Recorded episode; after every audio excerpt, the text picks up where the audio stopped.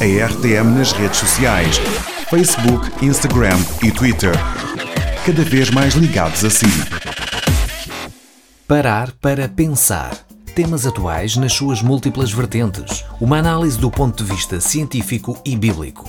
Todas as semanas, com Isaac Silvano. Debaixo da figueira.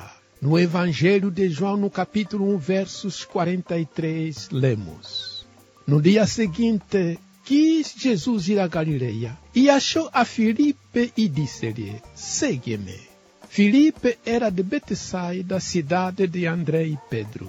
Filipe achou Natanael e disse-lhe: Havemos achado aquele de quem Moisés escreveu na lei e de quem escreveram os profetas, Jesus de Nazaré, filho de José. Pode vir alguma coisa boa de Nazaré? Disse-lhe Filipe: Vem e vê. E Jesus viu Natanael vir com ele e disse-lhe: Eis aqui um verdadeiro israelita em que não há dolo. Disse-lhe Natanael: De onde me conheces tu? Jesus respondeu e disse-lhe: Antes que Filipe te conhecesse, te vi eu estando tu debaixo da figueira. Natanael respondeu e disse-lhe: Rabi, tu és o filho de Deus, tu és o rei de Israel. Jesus respondeu e disse-lhe: Por que te disse, vi-te debaixo da figueira, crês? Coisas maiores do que estas verás. Na verdade, na verdade eu vos digo que daqui em diante vereis o céu aberto e os anjos de Deus subirem e descerem sobre o Filho do Homem.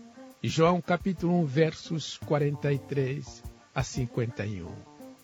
No verso 48, Jesus disse a Natanael: Antes que Filipe te chamasse, eu te vi estando tu debaixo da figueira.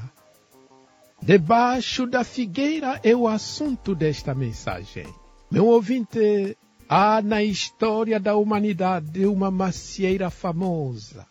Aquela macieira da qual o físico Isaac Newton, num dia qualquer de 1666, viu cair uma maçã, facto que o levou a descobrir a lei da atração universal, a lei da gravidade, em que todos os objetos são puxados para baixo. Há também na história da vida de Natanael, conhecido nos evangelhos como Bartolomeu, uma figueira famosa. Ele estava debaixo da figueira quando Cristo o viu, mas Natanael não viu Jesus Cristo. De longe, Jesus viu Natanael. Poderíamos dizer que Jesus o viu com olhos telescópicos. Durante o meu tempo de quatro anos no exército em Angola, sendo dois deles em frente de combate, através de potentes telescópios, visualizávamos o inimigo a grandes distâncias. Isso nos conferia a capacidade e a habilidade de prepararmos novas estratégias, novos planos, novos caminhos para atacar.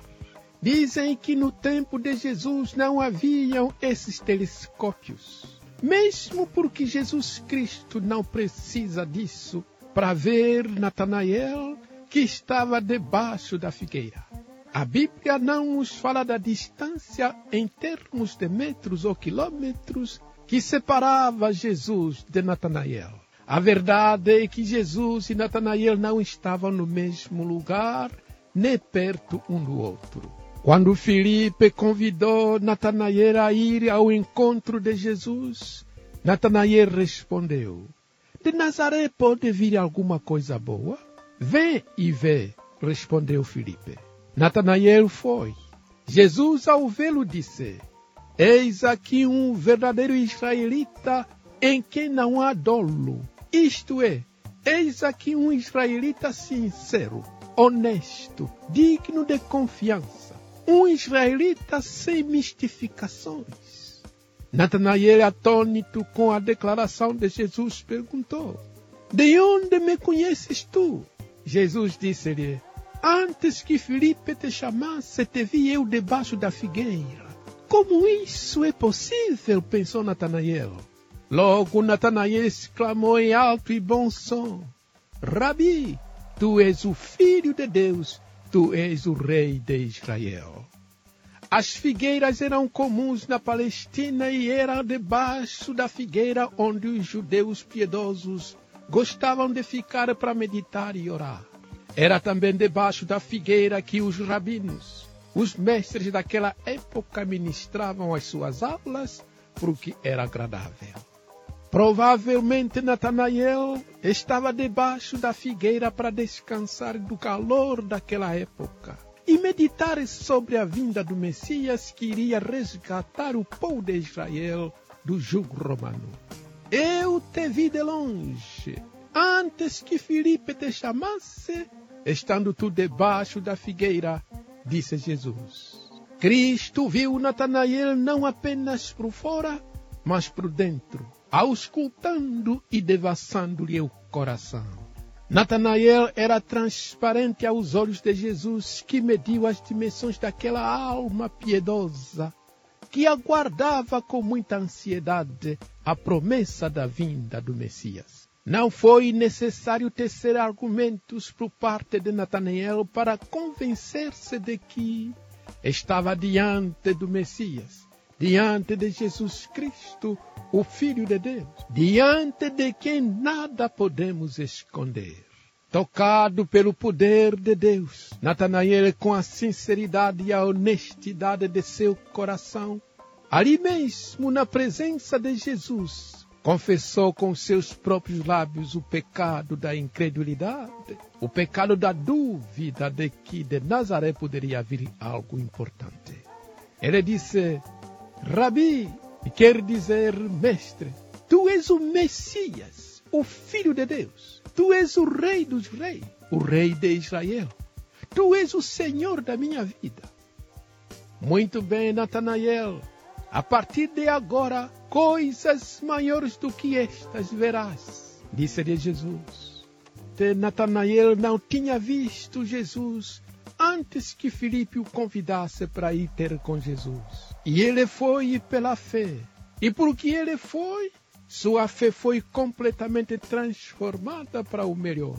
Suas dúvidas, sua ansiedade de ver o Messias, sua incredulidade de crer naquilo que os profetas escreveram, de que o Messias viria de Nazaré, encontraram resposta. A figueira de nossos dias é a igreja. A igreja está em pé para acolher homens e mulheres sinceros e honestos, homens que buscam a Deus, almas atraídas para Deus, almas que sentem o peso do pecado e procuram a libertação total, total das garras de Satanás e seus demônios. Deus não se esconde dessas almas sinceras. Ele vai ao encontro delas através de Jesus Cristo, o Filho de Deus, o Salvador, o Libertador e o Príncipe da Paz. Não foi por acaso que o ouvinte sintonizou este programa no seu receptor. Foi o Espírito de Deus que moveu o seu coração para ouvir esta mensagem, porque a semelhança de Natanael, Deus vê o seu coração e conhece as suas necessidades e os seus pecados. Traga a Jesus as suas lutas, as suas lágrimas, as suas inquietações, as suas dúvidas, os seus pecados, tudo aquilo que lhe tira a paz, a alegria de viver e a esperança de um futuro melhor. Traga isso aos pés de Jesus Cristo. Deus quer tirá-lo, tirá-la da sombra da morte para a luz que é Jesus Cristo. Da solidão e do monólogo para o diálogo com Cristo da incerteza para a fé em Jesus Cristo, de um cristianismo morno para um cristianismo fervente e dinâmico.